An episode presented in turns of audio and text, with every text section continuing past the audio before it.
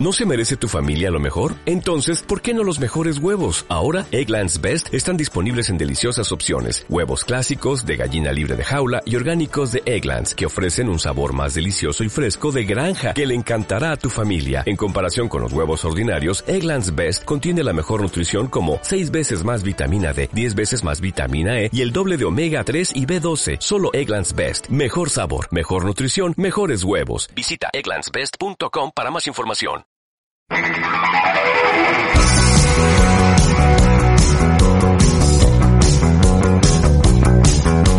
Panel de expertos y expertas. Embajadores de la ciencia.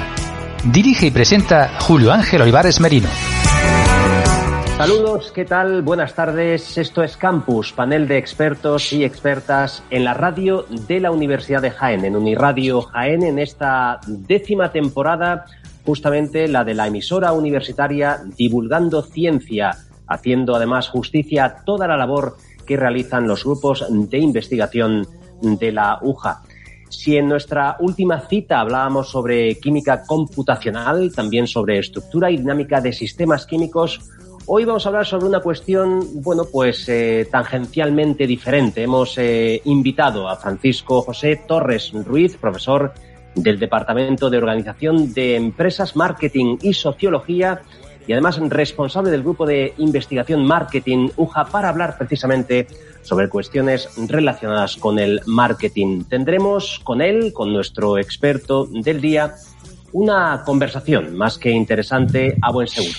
Y desde luego para conocer lo que serán los puntales, eh, el índice básicamente de conceptos y además también vías de conversación y de negociación también de cuestiones relacionadas con, este ámbito, pues eh, por supuesto iniciamos y abrimos esa puerta, ese, bueno, pues sí, casi vamos a aterrizar, ¿verdad?, sobre la realidad en compañía de nuestro querido compañero Alberto Fernández de Nova Ciencia, quien, como digo, nos sirve ya esos eh, puntales sobre los que vamos a tratar. Alberto, ¿qué tal? Buenas tardes. Muy buenas tardes. Formado por economistas y juristas, el grupo de marketing UJA centra sus trabajos de investigación en el sector oleícola, que es eh, analizado tanto desde el punto de vista de la demanda como de la oferta. Además, es muy activo desde el punto de vista de la transferencia de conocimiento con la organización de charlas, conferencias, encuentros y otras citas que valen para estrechar lazos con los sectores productivos. Hoy estarán en Canal de Expertos para contar más detalles sobre su investigación y también, ¿por qué no?, anunciarnos nuevos proyectos. Pues muchísimas gracias por tu precisión, por tu resumen, por tu síntesis. Nos abocamos ya a hablar con nuestro experto del día, no sin antes escuchar este primer indicativo de nuestro programa que nos sirve ya José Antonio Ruiz Eliche, nuestro técnico. Campus. Panel de expertos en Uniradio Jaén. Embajadores de la ciencia al día. Marketing UJA. Ese es el grupo de investigación invitado hoy a Campus, panel de expertos y expertas en la radio, en la emisora de la Universidad de Jaén. Nos escuchan, nos escucháis a través del 103.9 Dial FM y también en nuestra emisión streaming a través de uniradio.ujaen.es. Hablamos con el responsable del ya citado grupo de investigación Marketing UJA. Nuestro invitado hoy, nuestro experto, es Francisco José Torres Ruiz, profesor del Departamento de Organización de Empresas, Marketing y Sociología de la Universidad de Jaén. Francisco, ¿qué tal? Buenas tardes. Hola, buenas tardes. Un placer tenerte en onda. Muchísimas gracias por aceptar nuestra invitación. A vosotros. Bueno, pues hablábamos eh, la semana pasada, ¿verdad?, con Amparo Navarro Rascón y con Maripaz Fernández Liencres en el último programa de Campus Panel de Expertos. Eh, hablábamos sobre la vocación de todo investigador, de toda investigadora, y, e, ellas aludían, ¿verdad?, al concepto de la, motivación y a la curiosidad por descubrir. En tu caso, ¿también defines así tu vocación investigadora? Eh, sí, vamos, mm, entiendo que forma parte de un rasgo de la personalidad. Eh, bien es cierto que mi vocación investigadora no es una, vocación que me surgiera de joven, ni muchísimo menos, sino como consecuencia de, mi incorporación a la vida universitaria. Me explico. Cuando yo estudiaba en la universidad, yo en ningún momento creía que iba a acabar dando clases en la universidad. Y yo, yo estudié la diplomatura en empresariales, hice la licenciatura en ciencias económicas y empresariales en Málaga. En aquellos tiempos teníamos que hacer el servicio militar. Hice el servicio militar y cuando acabé, y mientras estaba haciendo servicio militar, pues me puse a buscar trabajo. Yo en principio, pues bueno, buscaba trabajo de todo. me daba igual irme a un sitio, a otro, que fuera en España, que fuera afuera. Para que te hagas una idea, hice, por ejemplo, entrevistas hasta para la televisión española de que, que buscaban economistas. Y, y como consecuencia de la creación de la Universidad de Jaén, pues salió, salieron plazas, porque se formó la Facultad de Ciencias Sociales y Jurídicas, y yo eché las plazas y entré en la universidad. Y en realidad, cuando yo empecé a dar clase en la universidad, me di cuenta, eh, fue cuando realmente empecé a estudiar en serio. Antes estudiaba para aprobar exámenes, solo y exclusivamente, que es la labor más tediosa, como todos sabemos, del mundo universitario, es estudiar sobre presión. Y entonces ya empecé a estudiar para aprender estudiar para, eh, para investigar en definitiva, es decir, ir, ir adquiriendo conocimiento de cosas que me interesaban. Y entonces, pues bueno, ahí conseguí encontrar la, la voluntad investigadora. Por supuesto que esto requiere una, en definitiva, una cierta obsesión por el conocimiento, por plantearte sobre todo preguntas que no están, que no están, que no tienen respuesta todavía, e intentar, pues bueno, construir conocimientos para intentar responderlas. Y en nuestro caso, que somos de ciencias sociales, nosotros estamos muy marcados por lo que llamamos la orientación al mercado. ¿Esto qué quiere decir? Pues intentar buscar o hacer cosas que sean útiles para la sociedad y que resuelvan problemas sociales. Mm. Por lo tanto, eh, Francisco, mm, tenéis que actualizar permanentemente eh, lo que son no solo los objetivos, sino también, digamos, el, contexto, ¿no? Porque hablamos de, la sociedad y hablamos de, de, esa progresión, de esa evolución, ¿no? Totalmente nosotros tenemos una presión de adaptación muy fuerte, porque, por ejemplo, hay, en otras disciplinas, pues eh, son más estáticas, ¿no? Y, hay vigentes teorías desde hace eh, siglos, por decirlo de alguna forma. En este caso tenemos que adaptarnos a todo lo que es la evolución social. Y, aspectos que hace unas décadas no eran importantes, por ejemplo, te estoy hablando del medio ambiente, hoy en día son cruciales y marcan todas nuestras pautas de nuestra vida, ¿no? Y el futuro, incluso de la humanidad y las empresas se tienen que adaptar.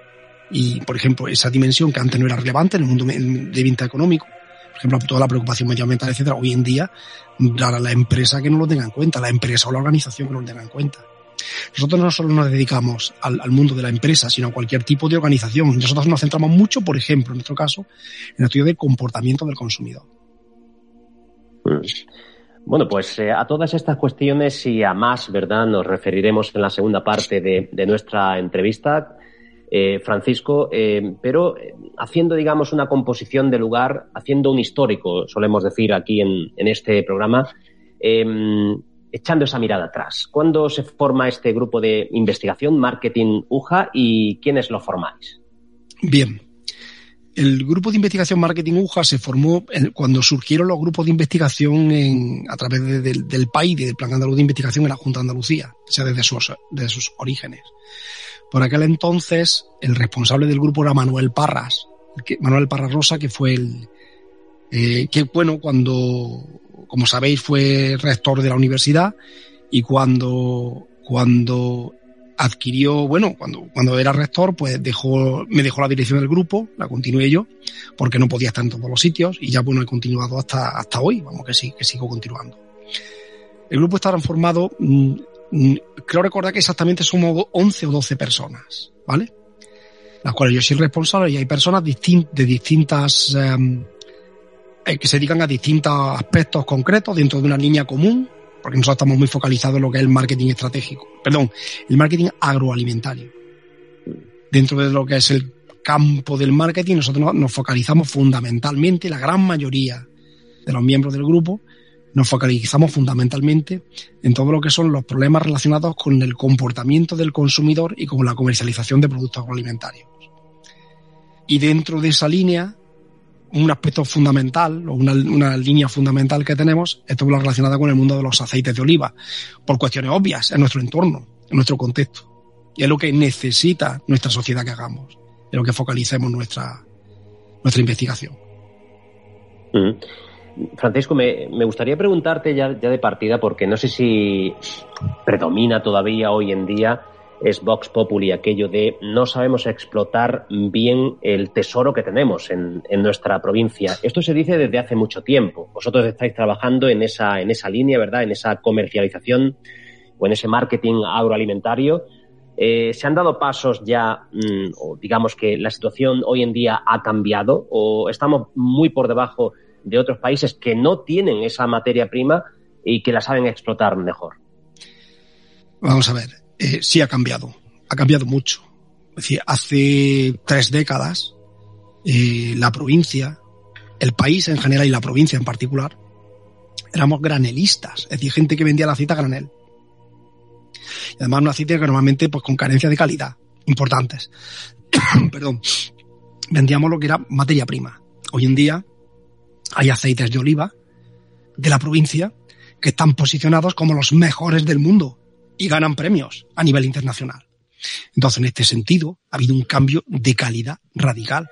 Han surgido muchas empresas que han dejado de ser proveedores de materia prima, es decir, han dejado de ser de la cadena agroalimentaria y se han transformado en auténticas empresas agroalimentarias en contacto directo con el consumidor final. Pero claro, siempre se puede hacer más. Entonces aquí hay que hacer esfuerzos, digamos, a nivel eh, nacional, esfuerzos a nivel provincial, a lo mejor, por ejemplo, para, digamos, a nivel de diputación, a nivel de la, IGP, que la, la, IGP, que es la Identificación Geográfica Protegida, que ha surgido recientemente, que aglutinan, que pueden aglutinar en cierta medida, por lo que son los esfuerzos de los productores. Ha habido esfuerzos muy interesantes de integración de cooperativas y de almazaras para conseguir empresas más competitivas y luego empresas individuales porque han surgido en el mercado y que se están defendiendo bastante bien. Pero por supuesto siempre se puede hacer más. Esto es, eh, eh, pues hay un poco del tema lo que es la reina roja de corazones. Lo que te viene a decir un poco, grosso modo, es que para permanecer donde estás, sencillamente te tienes que estar continuamente moviendo. Es decir, si nos quedamos estancados, perdemos competitividad. La única forma que tenemos de ganar competitividad es estar continuamente moviendo, innovando, avanzando, mejorando y, o, y además, mejor que el resto. ¿De acuerdo? Y no, no nos podemos mirar en la complacencia, al contrario. Todo lo que se haga tiene que ser la base para mejorar, para algo, para dinamizar, para que sea una, una reacción en cadena, un efecto expansivo y explosivo con el ejemplo, decir qué es lo que hacemos, por ejemplo, que algunas empresas decidan modernizarse y lanzar productos y apostar por la calidad y cuidar el envase y trabajar muy bien en redes sociales, etcétera, etcétera. O sea, lo que es una gestión mucho más moderna. Pues ver el, el éxito que, y, que, que tiene el que lo está haciendo al lado. Y esto está pasando en la provincia. Pues dinamismo, desde luego, reacción en cadena, expansiva, eh, la búsqueda, ¿verdad?, de, de la fórmula. Eh, Francisco, mm, siguiendo con ese histórico, eh, seguro que te vienen a la mente en, esa propia dinámica del, grupo de, investigación, pues eh, algunas jornadas científicas, seminarios, congresos, actividades de divulgación de la ciencia en la que hayáis estado implicados. Bien, vamos a ver. La verdad es que nosotros en este sentido somos muy dinámicos, porque el sector es sensible a lo que hacemos. Entonces no es que me, vengan a la cabeza jornadas, es que no paran de venirnos jornadas. Me explico. Por ejemplo, esta tarde tenemos una jornada que son los martes oleícolas. Que estas jornadas son todos los martes a como consecuencia de iniciativa de la Diputación a través de un proyecto que era eh, un proyecto, no me acuerdo exactamente el nombre ahora mismo, donde hemos marcado las, con un, con un grupo de 72 expertos, hemos marcado un poco las directrices del plan estratégico para el olivar jiennense. Entonces, todos los martes tenemos una sesión abierta de jornada donde exponemos algunos resultados y hay gente que participa, opinan, etcétera. Pueden verlas, por ejemplo, entrando y apuntarse entrando en el, en el portal de la Diputación acuerdo? De hecho, es muy común, eh, por ejemplo, que nuestro grupo esté en un montón de jornadas de todo tipo, que nos llamen para muchos eventos. De hecho, por ejemplo, la persona más visible, eh, a la que más llaman, que además es un gran comunicador, es Manuel Parras. Él siempre está en todos los sitios, lo llaman para todo. ¿De acuerdo? ¿no? Luego estamos presentes siempre en Expoliva, llevamos a congresos de marketing nuestros hallazgos particulares de investigación, vamos también a congresos de economía agraria, pero luego a nivel de provincial y de divulgación científica, sí es cierto que estamos muy conectados con el sector. y continuamente estamos facilitando nuestra información y montando jornadas y haciendo cosas. Es decir, me es difícil recordar porque hacemos tantas, hacemos tantas que tengo la presente, la que tengo en mente, la que estamos haciendo ahora. Pero bueno, que luego seguramente surgirá otra y otra y otra. Mm. Eh, bueno, en, ese contacto permanente con, todos esos frentes, ¿verdad?, de, divulgación, habréis establecido también, supongo, relaciones directas de sinergias, casi podríamos decir, con otros grupos de investigación, ¿no? Porque supongo que movéis no solo en el ámbito eh, que has citado, el marketing agroalimentario, sino que esto está conectado también con otras cuestiones, supongo, no lo sé, incluso sociología, psicología, habláis del comportamiento del consumidor. Sí, Sí, vamos a ver. Una de las ventajas que tienen las universidades pequeñas, como por ejemplo la Universidad de Jaén, tienen unos inconvenientes y una serie de ventajas. Una de las ventajas que tienen es que tienen menos inercia estructural y, tenemos una mayor capacidad de adaptación entre grupos. Por ejemplo, si pensamos en la antigua facultad de al uso que hay en otras universidades, que es un edificio centrado, por ejemplo, Facultad de Ciencias Económicas y Empresariales. Ahí están la gente de Ciencias Económicas y Empresariales trabajando entre ellos y un poco aislados del resto. Como tú sabes, aquí en la universidad eso no existe, porque no existen las facultades como entes físicos. Tenemos edificios de despachos y luego aularios. Entonces esto es muy común, por ejemplo, que trabajemos conjunto con gente pues, de, otra, de otras disciplinas. Por ejemplo, yo tengo una relación muy estrecha, pues, por ejemplo, con, con, con, gente además que hasta comparto asignatura, como por ejemplo es Esther López Zafra, que es de Psicología Social, por ejemplo que compartimos una asignatura en, un máster de marketing y comportamiento del consumidor. Bueno, y, y, estamos en algunos proyectos, por ejemplo, estamos juntos. También trabajamos con gente de derecho mercantil. De hecho, hay dos personas del grupo de derecho mercantil que están en mi grupo de investigación. Son Ángel Martínez y Trinidad Vázquez. Ellos se, encargan o se dedican a temas relacionados con la marca con la, y con los, los signos y sellos de calidad, registros de marca, cosas de este tipo toda la parte jurídica y etiquetado, todo esto, se encargan. Y bueno, y luego, por supuesto, junto con otros grupos de investigación, pues tenemos mucho contacto pues, con gente de agrónomos de Córdoba. Tenemos, participamos en un proyecto europeo con ellos, se llama Diver Farming, que se centra en lo que es la diversificación de la agricultura. En otro caso, concretamente, tenemos unos olivos y la idea es qué podemos plantar en medio de los olivos para que el cultivo sea más rentable y medioambientalmente más sostenible por ejemplo, que no estamos trabajando con ellos. También trabajamos con organizaciones. Por ejemplo, tenemos un proyecto europeo, se llama Olivares Vivos, que, aquí estamos trabajando con los Deseo Ver Life, con la, asociación esta que se dedica pues, bueno, al cuidado de la naturaleza, sobre todo de los pájaros, que es un colectivo muy importante en algunos países. ¿Vale? Y la idea, lo que tenemos, en este caso, estamos desarrollando, perdona que me vaya un poco ya cosas muy No, no, no, no viene fenomenal. Eh, eh, eh, estamos desarrollando, además junto con el grupo de ecología de esta universidad, que en este caso quien se encarga son Pedro, Pedro Avilés, creo que Pedro, no me acuerdo ahora mismo el apellido. Bueno, lo que estamos desarrollando, ellos, ellos han desarrollado un protocolo para mejorar la biodiversidad en el olivar. Es decir, ¿qué práctica hay que hacer? Pues para que el olivar tenga más especies animales y vegetales. Porque en definitiva, recuperar la biodiversidad significa recuperar la vida del planeta. Y entonces es el principal indicador de lo que es la salud medioambiental, la biodiversidad, la salud medioambiental de una zona. Pues nosotros lo que queremos es comunicar todos estos hallazgos y también proporcionar un sello, un signo identificativo de los aceites que han sido producidos en zonas donde se ha mejorado la biodiversidad. Esto se llama el sello de olivares vivos, que es un proyecto LAI de la Unión Europea, una dotación presupuestaria importante.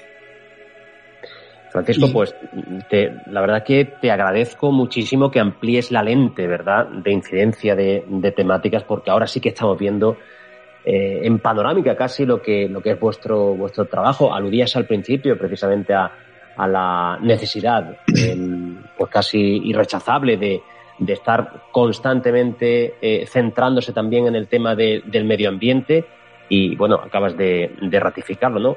¿Ibas a comentar alguna otra línea? Sí, bueno, varias cosas. Vamos, mm. para, empezar un poco de la filosofía del grupo, ¿no? Mm. Vamos a ver, nosotros somos un grupo eh, que estamos, lo que hacemos, entiendo, yo lo interpreto como que hacemos investigación frontera.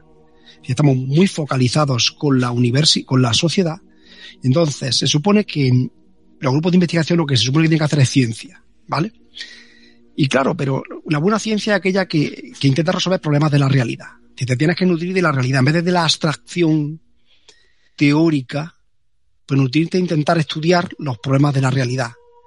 Y eso además te permite luego también hacer desarrollos teóricos. Es decir, intentando solucionar un problema de la realidad, a veces somos capaces de proponer alguna nueva teoría o algún nuevo modelo que pueda ser aplicable a otras relaciones. Te pongo ejemplos. Y ya me voy un poco a, lo que, a distintas líneas de investigación o cosas que estamos estudiando dentro del grupo. Por ejemplo, realidad, un problema. Los aceites de oliva. Los aceites de oliva tienen una clasificación, que es la clasificación oficial, un sistema de clasificación. Aceite de oliva, aceite de oliva virgen extra, aceite de oliva virgen, etc. Esa clasificación es muy confusa, confunde al consumidor, porque son términos muy parecidos y la gente no tiene claras las diferencias. Como consecuencia de esto, que lo que ocurre, esto tiene repercusión en el mercado. Por ejemplo, si para un consumidor los aceites de oliva son muy parecidos, para él son intercambiables. Entonces esto dificulta todo lo que son los esfuerzos de mejora de calidad. Y no se fija, como no tiene muy claro cuáles son las diferencias entre los distintos tipos de aceites de oliva, pues se fija en otras claves, que son el precio y la marca. ¿Vale? Entonces te puede encontrar problemas, como por ejemplo que en un supermercado te encuentres un aceite de oliva más caro que un virgen extra. Pero la gente no lo distingue. Y esto viene a consecuencia como eh, la, única aplicación que hay es la confusión del consumidor, que no tiene claves para diferenciar. ¿De acuerdo? Entre uno y otros. ¿Qué es lo que habría que hacer? Pues, por ejemplo, simplificar la clasificación. Que no parezcan todos lo mismo, que todos los términos parecen lo mismo. Y luego encima las descripciones también son muy similares.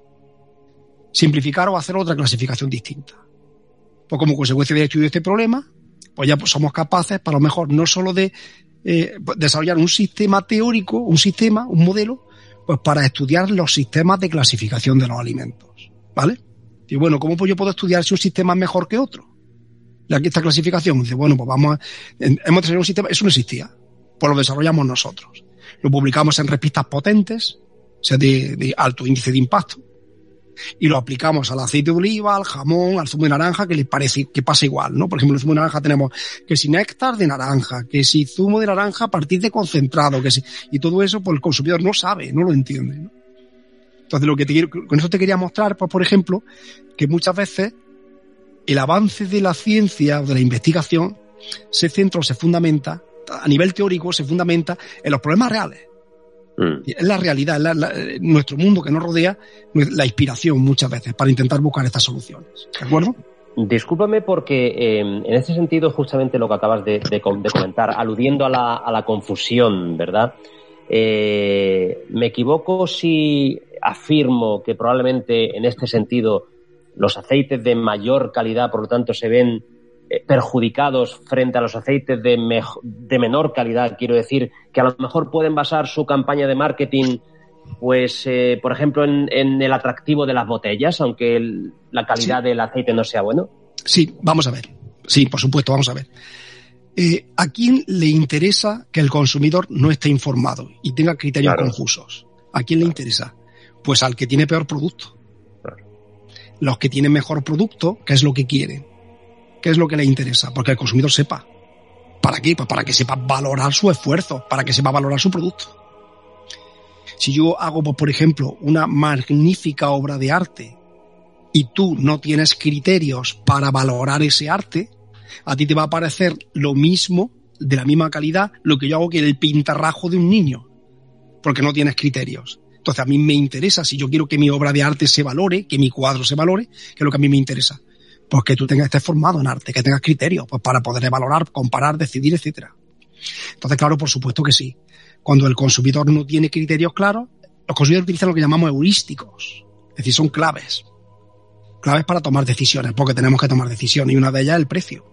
Por ejemplo, yo veo dos productos y veo que uno es más caro que otro, pues yo supongo, deduzco que es mejor. Y podrá ser mejor o no. ¿Vale? Entonces, claro, si no lo tienen claro, pues utilizan, tienen que utilizar algún criterio para decidir. Entonces, a los que no les interesa, a los que no les interesa que la gente sepa, son a los que fabrican peor calidad. ¿De acuerdo? Pero supongo que ahí es donde entran los sellos de calidad, ¿no? Porque yo veo un frigorífico y veo una A con un signo positivo arriba y, sé que es mejor que el que tiene solamente una A. Ese es un indicador desde el punto de vista de consumo energético y, impacto medioambiental. Ese es un indicador, pero puede haber otro, ¿de acuerdo? Ya es algo, ya una señal, es un signo, tienes un criterio.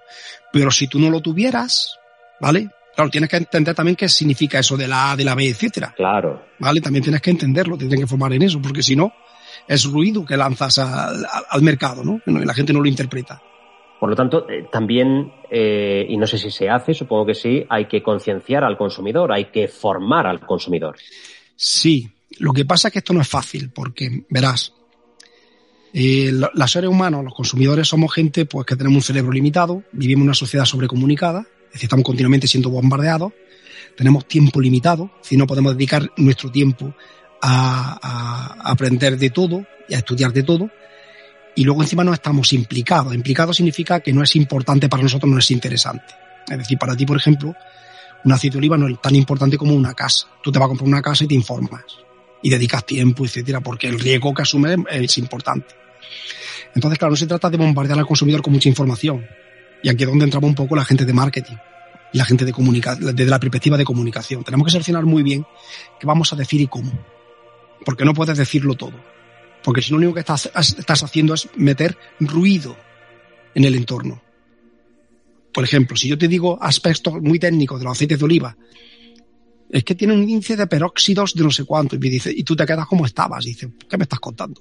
Y eso lo, lo, lo, te entra por un oído y te sale por otro, no lo procesas, porque no tienes conocimiento ni te interesa adquirirlo en relación a esto.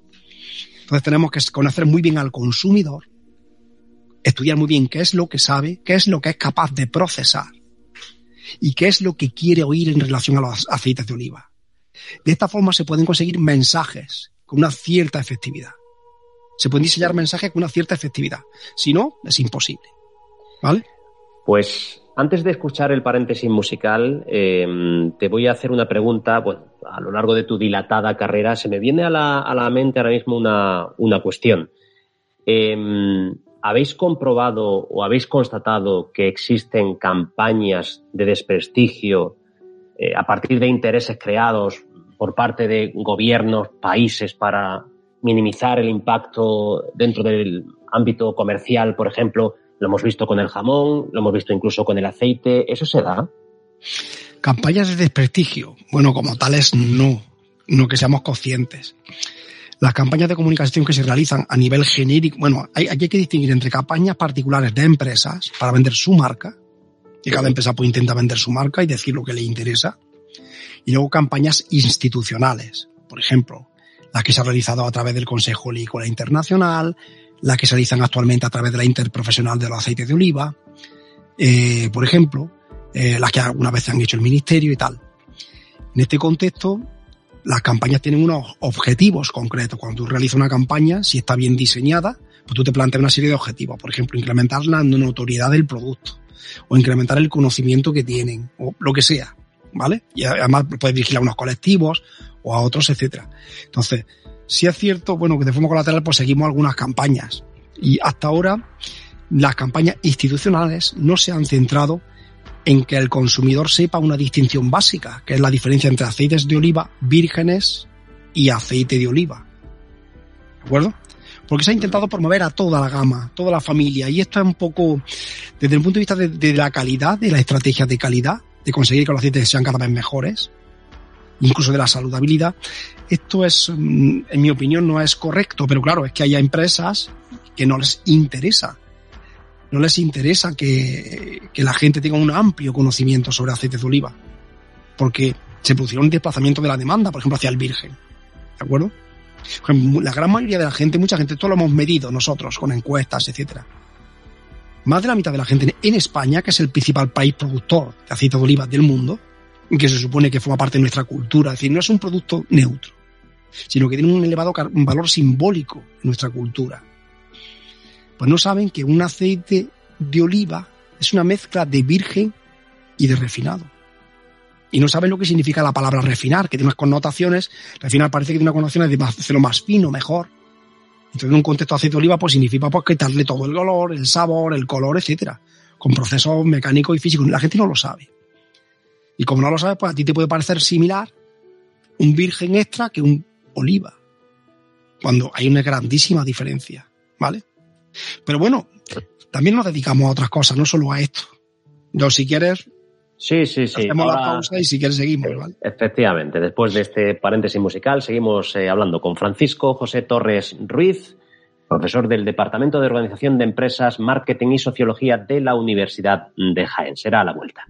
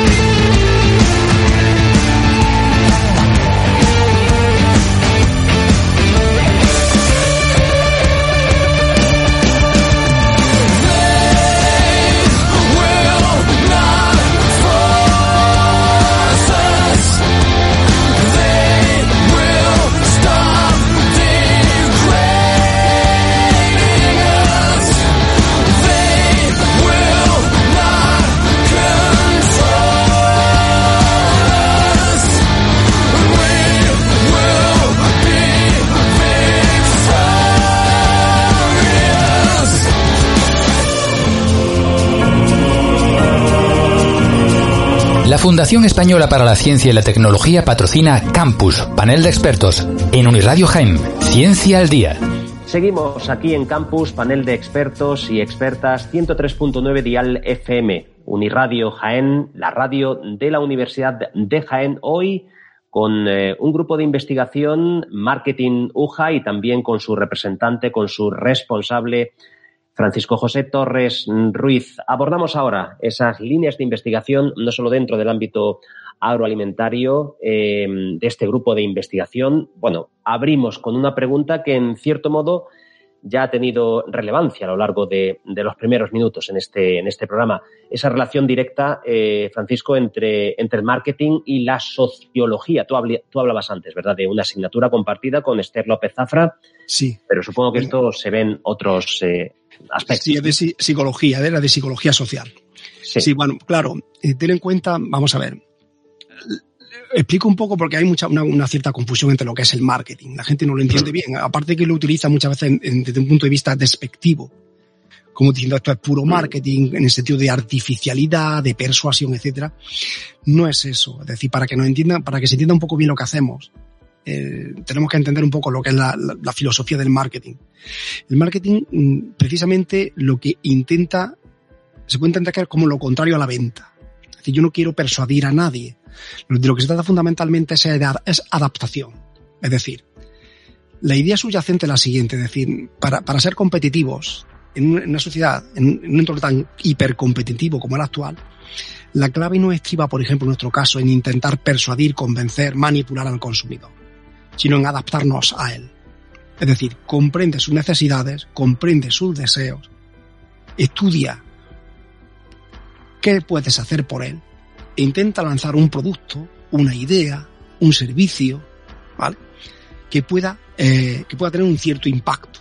Porque la mejor forma que tenemos de intentar, entre comillas, casarnos con el consumidor, es decir, que el consumidor trabaje, haga o compre o adopte ciertos comportamientos, es adaptarnos a él.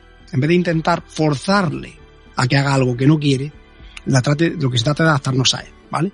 Comprende cómo piensa, comprende que valora, que es importante para él, etc. Entonces, la esencia del marketing sobre todo es crear lo que llamamos ofertas de valor. Es decir, ideas de valor. Si yo quiero hacer algo que sea valioso para ti. Porque si es, si yo hago algo que sea valioso para ti, que puede ser, por ejemplo, que adopte un comportamiento, que puede, que el comportamiento puede ser que recicles. Mm. Si yo, si yo soy capaz de hacer algo que sea valioso para ti, yo no te, yo no te tengo que convencer. Tú solo vas a decidir adquirir el producto o adoptar ese comportamiento. Entonces lo que intentamos son ofertas de valor. Y esto significa adaptación, estudiar muy bien al consumidor. Al consumidor o a organizaciones o a intermediarios, depende ya del nivel al que te muevas. Por ejemplo, hay un campo de marketing que es el marketing político, que, lo que, es lo que intenta pues, comprender las preocupaciones de los electores para intentar diseñar programas, etcétera, que se adapten a sus necesidades. Pues bueno, nosotros no nos, no nos dedicamos a eso. Pero esa es la idea, esa es la filosofía, ¿no? Entonces, no sé a de qué te estaba comentando esto. ya me, he ido, me he perdido. No, además yo voy a fijar un poco la idea porque eh, intuyo, eh, y es cierto totalmente lo que tú, lo que tú dices, que no siempre eh, la interpretación del término marketing es positiva. Y, tú aludes, en, definitiva, a las buenas prácticas, a, generar buenos hábitos y a, y a generar una, una dinámica, ¿no? Sí, sí, por supuesto. Es decir, marketing no solo es, aunque su origen es estrictamente comercial, mm. son actividades que realizan las empresas, hoy en día pues se, utilizan entidades no lucrativas y para vender no solo ideas, sino, por ejemplo, eh, comportamientos, servicios. Una campaña de marketing puede intentar hacer, intentar, vamos a intentar convencer a la gente para que haga deporte, por ejemplo, o una alimentación sana. Todo eso, pues significa hacer marketing, por ejemplo. Me voy a otro tema, entrando ya en el grupo de investigación, ¿vale? actividades. Recientemente, tú, como tú sabrás, o, la mayoría de la gente conoce, se, está, se, está, se ha discutido mucho acerca del, del sistema Nutri-Score, que es un sistema que están utilizando pues para, para estudiar, eh, digamos, lo que es la, el nivel nutricional de un alimento y recomendar su consumo no. Bien, desde una perspectiva de marketing, nosotros defendemos, y aquí tenemos trabajo y estamos trabajando en este campo, que el sistema no es bueno el sistema presta confusión y tiene muchas carencias. Por ejemplo, como todos sabemos, al aceite de oliva no lo posicionan bien. ¿Vale? Porque se basa en un algoritmo, porque se basa en una hipótesis falsas. Es decir, si el sistema Nutri-Score tendría un sentido, por ejemplo, si, solo consumiéramos tres o cuatro productos y tuviéramos que buscar una composición nutricional correcta de, de los tres o cuatro productos que consumimos. Pero una dieta tan variada, las carencias de uno puede suplirlas con con otros, con otros productos, ¿de acuerdo? Y entonces pues no tiene mucho sentido. Y además es un sistema demasiado simplista. Por ejemplo, ahí también trabajamos. Te comento otros temas en los que trabajamos. Por ejemplo, relacionado, recientemente hemos acabado uno, uno, unos experimentos que lo hemos desarrollado en la Escuela de Magisterio, que eran unos experimentos de cata de aceites. El objetivo fundamental era el siguiente, es decir, estamos intentando estudiar y desarrollar rituales de consumo para aceite de oliva. Me explico. Es decir, eh, muchas em- conseguir que un producto se convierta en, en el producto base de un ritual puede ser un éxito comercial. Por ejemplo, piensa en el té. ¿El té qué es? Es un agua, unas hojas secas con agua caliente. Sin embargo, uno de los productos más consumidos en el mundo. Y desde el punto de vista mm, eh, de costes, piensa lo que es la bolsita de té y luego lo que te cuesta, el margen es increíble. ¿Y esto por qué? ¿Qué es lo que tiene el té? Pues que forma parte de un ritual, de una costumbre, ¿de acuerdo? Y como ritual pues tiene una serie de fases, tiene una serie de etapas y tiene un valor simbólico para la gente. Hay gente que lo utiliza para relajarse, para socializar, para lo que sea, ¿de acuerdo? Pues nosotros estamos, y esto está pasando, por ejemplo, lo mismo con el vino también, ya hay rituales, ya hay, eh, hay, hay un enoturismo, donde te enseñan a valorar los distintos tipos de vino, distintas copas, maridajes, etcétera.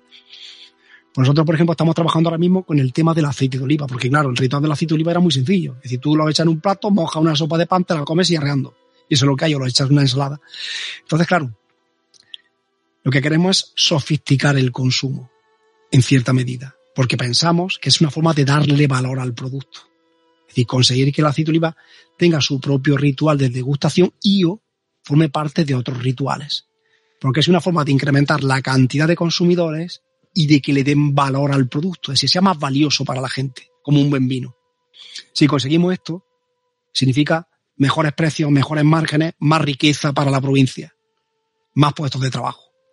Entonces estamos trabajando en ese campo. ¿Y cómo lo hacemos? Pues hacemos experimentos donde, hemos modificado distintos tipos de rituales, con más etapas, con menos etapas, con unos, con unos, eh, con más información, con menos información de distinta naturaleza, y vamos comparando. Y luego hacemos que la gente pruebe distintos aceites y comparamos. Intentamos aislar los elementos que le otorgan un mayor valor al producto cuando lo catan, porque la gente no sabe lo que está haciendo. El consumidor llega allí, le, le pro- le pone, le- es un sujeto, le, dice que realice una serie de tareas, que pruebe unos, aceites, que los valore, y lo que vamos cambiando son las tareas y las actividades. Y a partir de ahí pues intentamos aislar. Y esto lo, acabo- lo- lo hemos acabado la semana pasada. Ahora vamos a empezar a, a torturar los datos a ver lo que sale. Por ejemplo, una cuestión clave relacionada con esto es, y hay una cierta controversia, envases de plástico o envases de cristal. Porque el Ministerio quería sacar una iniciativa donde los aceites de más calidad se envasaran en envases de cristal. La pregunta es, ¿esto afecta a la calidad? Sobre todo a la percepción de calidad del consumidor. Pues bueno, pues la mitad de los sujetos hacían las pruebas con envases de plástico, la otra mitad con envases de cristal. Ya compararemos a ver lo que sale. Cuando caten el aceite, que era el mismo aceite, cuando caten el aceite, y- pero ellos no lo sabían, era el mismo aceite, pues vamos a ver lo que sale. Pero, eh, Francisco, eh, sintetizo un poco todo lo que me estás comentando, que me parece sumamente interesante. Yo tenía, eh, tal y como tú decías, una visión, no sé, algo más diferente de lo que es el marketing. Creía que, que también entraban de lleno pues eh, las estrategias, ¿verdad?, de persuasión, aún no teniendo claro que el, que el producto fuera mm, de calidad. Y por lo tanto asumo que eh, desde el marketing siempre se tiene muy en cuenta el pilar básico es la ética, no todo vale, pero hablando de los rituales, y ya que has hablado del vino, eh, no sé, eh, ¿sería ético desde el punto de vista del marketing defender un ritual de socialización, por ejemplo, del tabaco? Vamos a ver. La ética. La ética tiene que estar presente en todas las disciplinas. ¿De acuerdo? Lo mismo que, por ejemplo, en genética, pues bueno, hay- habrá gente que se, se planteará éticamente si, por ejemplo, se puedan hacer, por ejemplo, eh, experimentos éticos con humanos, con embriones humanos o con animales, etcétera, etcétera. Siempre está, siempre tiene que pelearlo en todo. Y muchas disciplinas tienen su, incluso códigos internos, códigos deontológicos, para, para, para decidir qué es lo que se quiere hacer y qué es lo que no se quiere hacer. Sobre todo las disciplinas en las que una parte de la población, eh, las que tienen mala imagen en una parte de la población. Pues ellos intentan como una forma de responder, de decir, oye, que somos gente seria, que somos gente honesta, etcétera, etcétera, pues bueno, desarrollar un código deontológico. Y esto lo tienen, pues, por ejemplo, las agencias de publicidad, las empresas de investigación de mercados. Hay muchos códigos deontológicos dentro del mundo del marketing, porque la investigación de mercados es una parte del marketing, ¿vale? Por ejemplo, ética relacionada de cómo se hacen encuestas a niños, si, eh, si se pueden hacer eh, cosas de ese tipo, la información que se genera a quien pertenece, que se puede revelar que no. Eso son cuestiones éticas, en definitiva. ¿De acuerdo? Y el marketing, por supuesto, pues tiene que ser sensible a ello. ¿Vale? Porque es la imagen de una profesión, es la imagen de una disciplina. ¿De acuerdo? Entonces, los conocimientos, desde un punto de vista científico que se adquieren, los conocimientos no tienen nada que ver con la ética, es el uso que se hace de ellos. Yo puedo sacar conclusiones obtener resultados del comportamiento del consumidor. Y ahora eres tú quien toma decisiones y quien vas a utilizar esos conocimientos si puedes utilizarlos desde una, desde una perspectiva ética o no. Yo puedo utilizarlo, pues, por ejemplo, para prevenir, para intentar prevenir o eliminar el consumo del tabaco y otros pueden utilizarlo, intentar utilizarlo pues, para intentar incrementar el consumo de tabaco. ¿De acuerdo? Sí, la ciencia te proporciona conocimientos, pero no se meten en temas de moral. En la utilización de esos conocimientos, los que determinan que ya dependen de la persona y, y qué, objetivos tiene, lo que sí se puede, eh, esa utilización es la que sí se debe, se puede considerar o, cuestionarse si es ética o no. La ciencia se supone que es aséptica. Por ejemplo, eh, todo lo que sabemos del átomo, se puede utilizar o para bien generar energía nuclear a bajo coste, no sé qué, no sé cuánto, etcétera, o bien para hacer bombas atómicas. ¿De acuerdo? Es decir, hmm. las teorías físicas, que yo de eso no lo sé, están ahí. Ahora, es la utilización de esos conocimientos por lo que te determina si es ético o no. ¿De acuerdo? Yo te preguntaría, eh, Francisco, por la psicolingüística, que seguro tiene un peso específico importante dentro del ámbito del, marketing, pero eh, voy a ser un poquito más genérico y te voy a preguntar por el peso de, la palabra y de la imagen dentro del marketing. ¿Están ahí en, por supuesto. en paridad o...? Por supuesto. Vamos a ver. Consumidor. No, no vamos a la clave, siempre es base, a lo básico, el consumidor nosotros siempre, eh, el consumidor, eh, nosotros tenemos que meternos en su, cerebro, en definitiva. Para poder adaptarnos a él tenemos que comprenderlo y estudiar cómo procesa esa información, qué elementos y qué estímulos recibe y cómo los procesa. La palabra, por supuesto. Por ejemplo, te pongo una idea. Ahí nosotros tenemos algunos artículos, algunas publicaciones. Esto no es tan demasiado extendido, pero bueno, nosotros hemos trabajado en este campo. Acerca del poder de la palabra en marketing. Te voy a poner un ejemplo. Orgánico, ecológico. La palabra orgánico y ecológico es una palabra que tiene un alto componente, muy poderosa, tiene un alto componente emocional, ¿de acuerdo? Y que los consumidores lo utilizan como un heurístico de superioridad. Esto lo hemos visto, lo hemos demostrado. Es decir, nosotros le ponemos un producto el, nombre, el, calificativo de ecológico. Y, y para determinados colectivos, sencillamente ya es mejor. ¿En qué? En todo. Se supone que, por ejemplo, ecológico, la, única ventaja de un producto ecológico frente a otro que no lo es, es que preserva más el medio ambiente.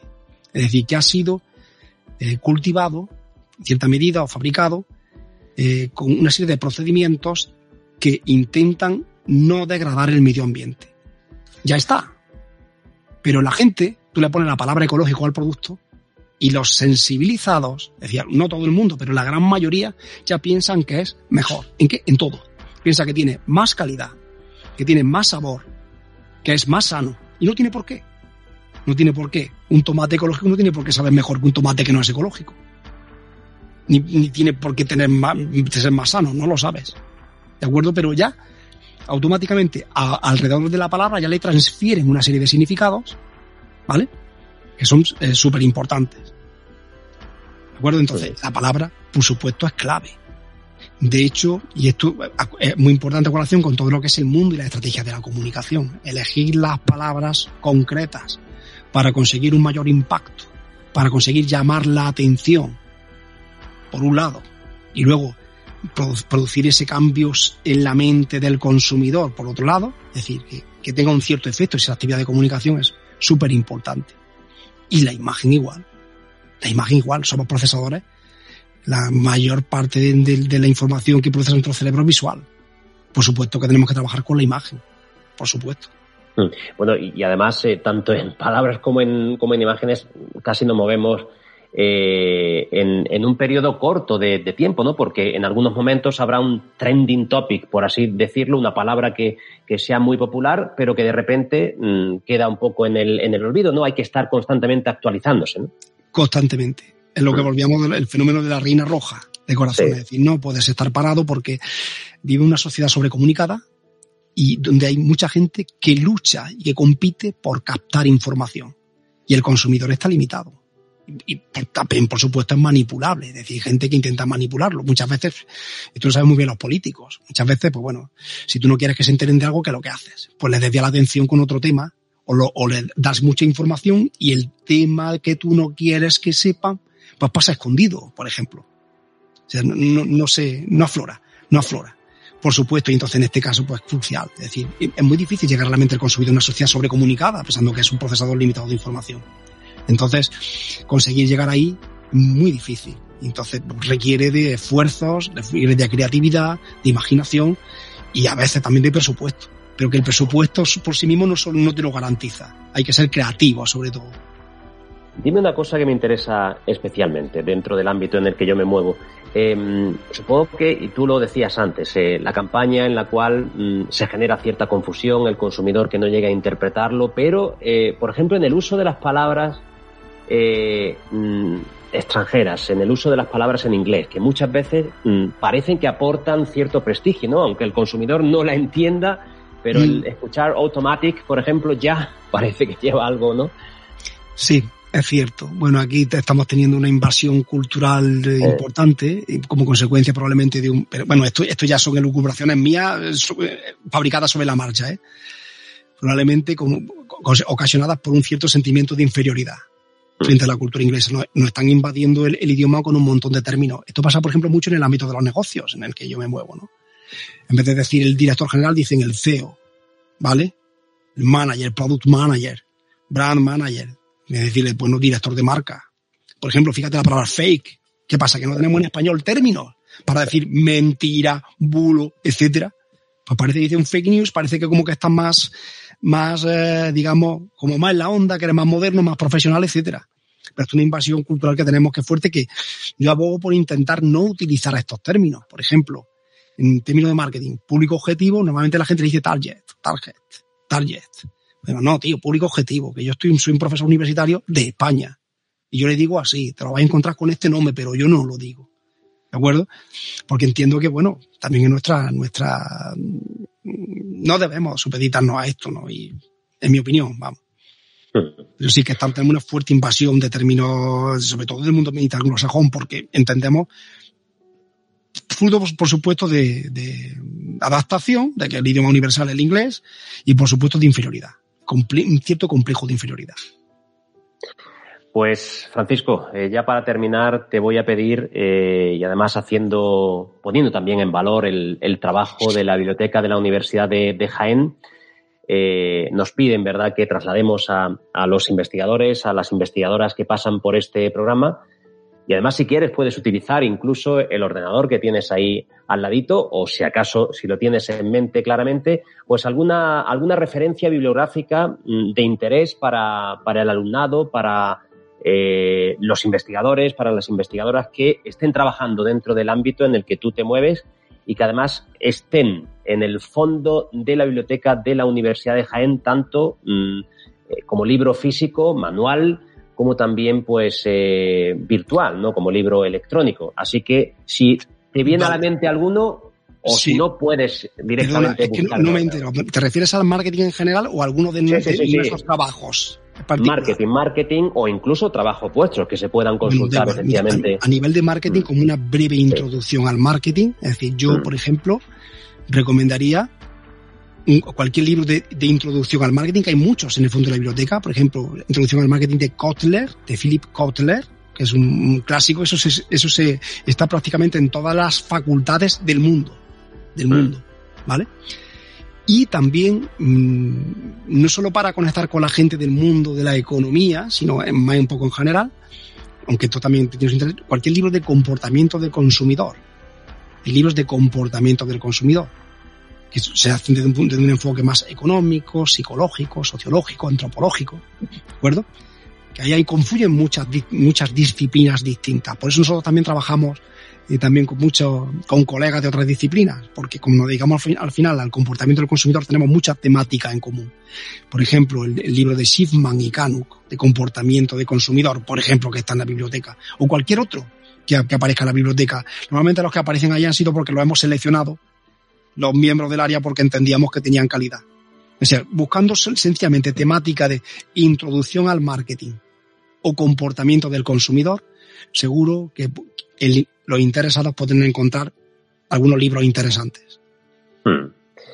Pues como siempre, tan generoso, tan, tan amable y además comunicando eh, con precisión y al detalle nuestro experto, nuestro invitado del día hoy aquí en Campus, panel de expertos y expertas, Francisco José Torres Ruiz, profesor del Departamento de Organización de Empresas, Marketing y Sociología de la Universidad de Jaén. Ha sido un verdadero placer. Eh, muchísimas gracias. A ti, muchas gracias. Un fuerte abrazo. Campus, panel de expertos, en Uniradio Jaén, un espacio dirigido por Julio Ángel Olivares.